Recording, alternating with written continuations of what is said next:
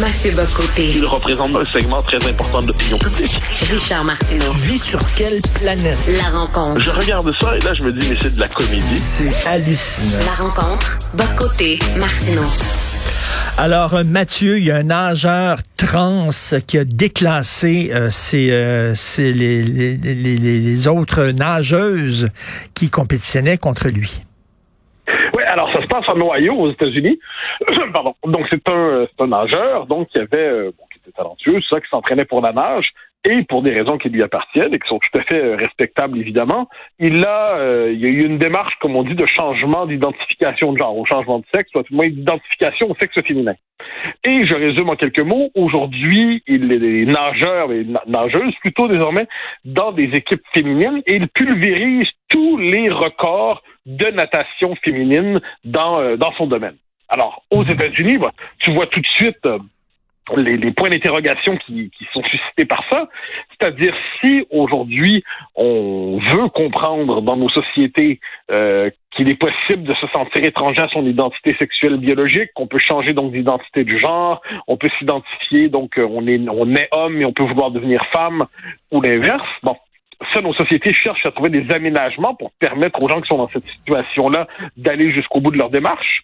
Mais dans quelle mesure, euh, quelles sont les conséquences de ce changement? Est-ce que ça fait en sorte que des gens qui sont nés hommes peuvent désormais euh, compétitionner dans des équipes féminines avec l'avantage néanmoins biologique corporel qui vient du fait que le- les hommes ont globalement une force physique plus grande que les femmes et que cette force demeure même si le taux de testostérone baisse souvent euh, en dernière instance, la force musculaire, la, la force masculine demeure même quand il y a un changement d'identité euh, sexuelle ou de genre. Donc là, est-ce que c'est faire injustice aux femmes dans les équipes sportives, dans les compétitions sportives qui voient une forme de concurrence illégitime apparaître lorsque les nageurs trans se joignent à eux ou dans d'autres sports aussi, eh bien, cette question traverse les États-Unis et quoi qu'on en soit, elle n'est pas anecdotique parce qu'elle nous montre comment la théorie du genre, qui il y a quelques années encore pouvait apparaître soit pour une spéculation théorique un peu euh, éloignée des considérations du monde ordinaire,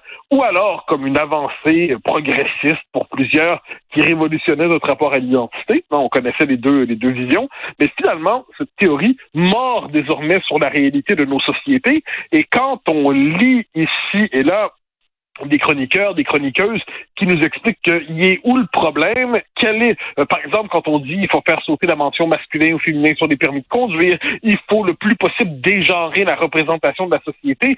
Où est le problème? Ben, on pourrait dire euh, peut-être que là, on a un problème. Ben oui. concrètement, on voit que c'est une injustice faite aux femmes au nom de, du droit des, des uns et des autres à changer d'identité sexuelle. Mais c'est une injustice faite aux nageuses ici qui voient briser les règles qui leur permettaient de faire leur sport, la natation féminine. Donc, est-ce qu'on peut, voyant cela, de dire il y a peut-être un problème qui mérite considération sans se faire accuser de transphobie? Je sais pas. Mais à tout le je trouve qu'il y a deux, trois questions à poser. Ben oui, c'est Isabelle Haché, ça, de la presse, qui a dit, c'est quoi le problème exactement? Si quelqu'un, un homme, se dit femme, où est le problème? Ben jamais je croirais. Voyons donc, elle, lit pas les journaux, elle lit pas ce qui se passe à l'étranger. euh, ça prend dix minutes de recherche sur Google, puis on tombe sur plein, plein, plein d'histoires euh, d'athlètes masculins qui compétitionnent contre les femmes et qui raflent tous les trophées. Mais alors, il y, a, deux manières de lire ça. Dans le cas des, chroniqueurs et chroniqueuses auxquels on peut faire référence, il y a évidemment le fait de le, le besoin de se positionner, so- positionner socialement dans le camp des respectables.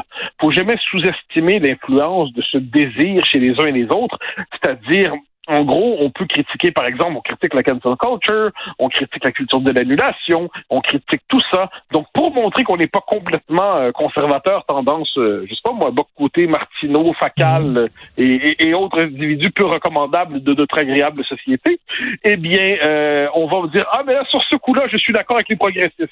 Et là, ben là, ensuite, on peut poser la question, on pourrait demander, par exemple, aux gens qui écrivent de telles chroniques, vous disent que c'est pas grave le masculin ou le féminin. OK, mais euh, est-ce que vous trouvez ça juste pour les nageuses de l'Ohio? Est-ce que vous trouvez ça juste, cette situation-là?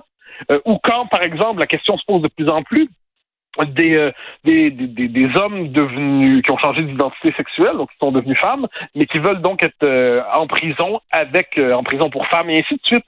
Est-ce que c'est respecter les femmes que de de leur imposer ça? Donc, il y a toute une série d'aspects tout à fait pratiques d'une théorie qui, pour certains, semblait jusqu'à tout récemment sinon euh, irréel, ou à tout le moins ça semblait périphérique, ça ne semblait pas mordre sur la réalité, ça semblait en dernière instance marginal, eh bien on voit que les conséquences pratiques apparaissent devant nous aujourd'hui. Les idées ont des conséquences, comme dirait l'autre, et parmi ces conséquences aujourd'hui, il y a peut-être, pour le dire ainsi, une injustice faite aux femmes.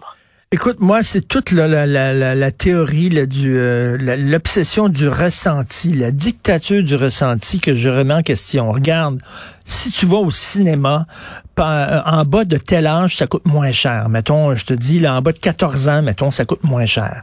Si j'arrivais au cinéma en disant, ben moi, dans ma tête, je suis un gars de 13 ans, j'ai 13 ans, on me dirait, ben non, t'as pas 13 ans, t'as 60 ans, t'as pas 13 ans. Oui, mais je me sens, j'ai le ressenti. Non, non. On me dirait, ben non, quand même, il y a la biologie, ça existe, tu as l'âge que tu as.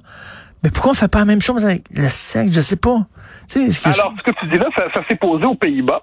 Euh, ne l'oublie pas. Un homme disait, j'ai pas son âge exact en tête, mais on, pour le jeu, imaginons qu'il en avait 70 puis il se tentait 50. il voulait être reconnu comme un homme de 50. Mais en fait, c'est un, gag hein, aussi. C'est une façon de militer contre ça. C'est un clin d'œil lancé, c'est un clin d'œil lancé. Mais, mais ce que l'on voit à travers ça, c'est que oh, cette, cette idée-là que l'abolition de la biologie ou non du ressenti, euh, c'est, elle est déjà explorée par certains. Bon. Et là, qu'est-ce qu'on voit? À travers ça? C'est la sacralisation du, euh, pour reprendre ton mot, du ressenti. C'est-à-dire, tel que je me sens, je serai. Tel que je me mhm. vois, je serai. Et c'est à ce moment-là qu'on rappelle que il y a, si la, la, culture a gagné beaucoup d'espace sur la nature depuis 50 ans, et globalement, c'est une bonne chose, c'est-à-dire que si on élargit l'espace, surtout que quelquefois on faisait passer pour de la nature des choses qui étaient culturelles, hein, par exemple des, des, tâches sociales réservées aux femmes, aux hommes et tout ça. Donc là, manifestement, on a complexifié notre représentation du masculin et du féminin, c'est très bien. Mais là, à partir de quel moment on passe d'un élargissement de la culture à une abolition de la nature. Est-ce qu'on est hmm. aujourd'hui dans cette abolition de la nature? Et l'abolition de la nature, c'est-à-dire à un moment donné, je donne toujours cet exemple de Lysenko chez les soviétiques, qui euh, bon, il fallait adapter la génétique à la, notamment pour la question du blé, à la théorie marxiste-léniniste. Mais la, génétique n'était pas d'accord, disons ça comme ça. il, y a, il existe des fake news génétiques, mais il existe des fake news biologiques, et affirmer que le masculin et le féminin ne sont que deux modalités parmi d'autres dans l'infinie possibilité de représentation de l'identité de genre, c'est que c'est juste faux. Ça ne veut pas dire que nos sociétés ne doivent pas dégager un espace de reconnaissance pour des gens qui se sentent étrangers à leur identité sexuelle. Ça veut simplement dire que cette possibilité nouvelle qui est accordée par la société libérale ne saurait devenir la norme. Or, c'est ce qu'on nous fait aujourd'hui, une inversion de la marge et de la norme. Et le point d'aboutissement de ça, c'est que c'est la dissolution du monde dans un fantasme. Si je ne suis que ce que je veux être, indépendamment de ma réalité, ben finalement, tout tient dans mes fantasmes. Puis je vais me rappeler là-dessus cette phrase qu'on prêtait aux parlementaires britanniques auparavant, au Parlement britannique. Le Parlement peut tout faire, sauf changer un homme en femme. Ben maintenant, il peut. Ben Donc, c'était cette espèce de reconnaissance, de, de, de génuflexion traditionnelle devant le fait que le, Parlement peut faire beaucoup de choses, mais il y a une part du monde qui échappe à lui. Eh bien, manifestement non. Nos sociétés vivent intégralement dans des codes, appelons ça de l'artificialisme politique, le constructivisme social le plus complet. Eh bien, à partir de là, certaines réalités qui nous semblaient immémoriales et inscrites dans la nature des choses sont désormais présentées comme des possibilités idéologiques optionnelles. Euh, ne sous-estimons pas l'ampleur de cette révolution qui, de ce point de vue, nous vient cette fois-ci de l'Ohio. Écoute, un des mythes que, que je préfère, c'est le mythe d'Icare c'est un mythe, euh, l'homme qui voulait être un, oiseau, qui voulait voler, et finalement, bon, il s'est approché trop près du soleil, euh, la cire qu'il avait mis sur ses ailes a fondu, puis il est tombé. Ah, c'est quelqu'un qui voulait s'extirper des lois de la nature, qui voulait que la loi de la gravité ne me touchera pas. Mais c'est ça qu'on veut maintenant, là. Euh, la biologie ne sera pas un obstacle à ce qui je veux être. Les lois de la physique ne seront pas un obstacle à qui je veux être. C'est Icar. Mais en fait, tu as tout à fait raison. Et tu as tout à fait raison, mais je, en fait, je, je, je, transposerais ça dans un univers chrétien, euh, mais tu vas voir ce que j'entends par là. C'est la tentation de démiurgique. C'est la tentation de l'auto-engendrement. C'est l'homme qui veut se, se, substituer à son créateur. Alors moi, bon, qu'on soit croyant ou non est une question tout à fait secondaire ici. Que Dieu existe ou non est une question secondaire. La question que si l'homme se prend pour Dieu, là, on a des problèmes. Et l'homme se prend pour Dieu, c'est l'homme qui croit créer le monde. Or, Chantal Delsol, dans un livre magnifique, Chantal Delsol qui a consacré, en passant, un livre au mythe d'Icare, Chantal Delsol, dans le livre, la, je crois c'est La haine du monde, nous dit finalement, euh, l'homme il a une liberté immense. C'est la liberté d'aménager le monde, de le transformer, de le réformer, de l'amender, de l'améliorer ou de le saccager, mais il n'a pas la liberté de créer le monde, de créer le monde comme s'il pouvait se substituer à la figure du créateur. Bon, ça comme ça. Eh bien, c'est la, c'est l'erreur des temps présents que de croire qu'on peut créer tout simplement. Puis les évolutions technologiques, les évolutions du droit, les évolutions du langage nous laissent croire qu'on peut créer. Mais non, en dernière instance, ne, serait-ce que parce qu'on est et parce qu'on meurt. Donc nous sommes condamnés à l'univers fini. Nous sommes notre passage sur Terre est finalement assez bref et on ne maîtrise ni notre naissance ni notre mort. Tout ça nous rappelle une certaine modestie de la nature humaine. Eh bien, devant cela, on devrait avoir une certaine humilité devant, appelons ça soit la tradition, soit la nature, la culture, et ainsi de suite. Et on devrait éviter de croire qu'on peut se créer soi-même de A à Z. Hein. C'est l'auto-engendrement. Eh ben, mais, mais, mais, mais, on n'a pas d'humilité, l'ubris humaine. C'est complètement fou. Là, on pense qu'on va croire, qu'on va vaincre la mort. Il y a actuellement, au moment où on se parle, il y a des, il y a des chercheurs qui sont financés à coût de milliards de dollars qui travaillent avec l'idée que la mort est une maladie qu'on va pouvoir soigner et guérir. C'est fou, là. Et, pour, ça, dans les temps présents, voit la fascination liée à l'univers virtuel, à la virtualisation de l'existence. Pourquoi la virtualisation de l'existence plaît tant aux contemporains? C'est parce que dans le virtuel, on peut se recréer intégralement à travers un avatar. On peut s'imaginer une identité numérique, un double de soi qui n'est pas soi. Et ça, autrement dit, dans ce monde-là, on, maîtrise tellement l'image qu'on donne de soi, on peut maîtriser, on se recrée finalement. Donc, on, alors que la véritable liberté, la véritable liberté, qu'est-ce que c'est? C'est à partir d'une nature que l'on reconnaît, des prédispositions. On se travaille, ensuite on se sculpte, on on s'amende, on se réforme à partir d'une certaine idée. Donc, il y a un espace de liberté immense entre l'idée qu'on se de la nature qu'on a, mais on peut pas changer de nature. Donc, moi, voudrais-je, par exemple, être le, plus grand, je sais pas, patineur artistique sur.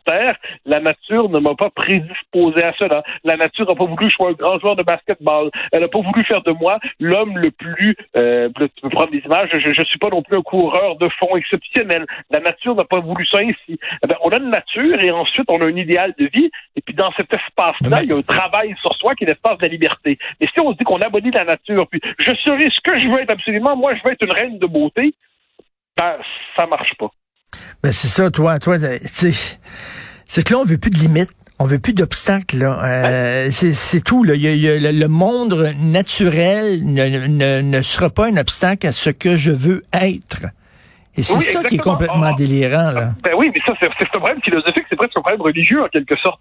C'est pour ça que j'ai peut-être plus de mm. tendresse que toi pour les, les vieilles religions. C'est que les vieilles religions qui avaient qui étaient certainement excessives, qui étaient trop pesantes, elles avaient néanmoins, elles nous éduquaient à la limite. Ne serait-ce que parce qu'elles nous rappelaient qu'on qu'on est les, des héritiers et qu'on a une fin. Et qu'il y a des rituels qui structurent notre existence pour nous amener à apprivoiser notre finitude. Euh, l'homme s'est révolté depuis, ben, avec la modernité, pour le meilleur et pour le pire. Hein. Il a dit, bon, mais c'est révolté contre la finitude. Le problème, c'est qu'à un moment donné, il perd contact avec le réel et ça nous ramène à ce, nageur de l'Ohio qui est devenu une nageuse de l'Ohio et qui crée bien de l'injustice pour d'autres nageuses de l'Ohio qui ont l'impression qu'on leur fait une forme de discrimination injuste en sens inverse. Ben oui, comme je le dis tout le temps, moi je suis une euh, vieille naine euh, noire. C'est ça que je suis. C'est comme ça que je me sens. Donc, il va falloir que vous m'acceptiez comme ça. C'est con, c'est du délire, totalement. Merci beaucoup, Mathieu. On se reparle demain.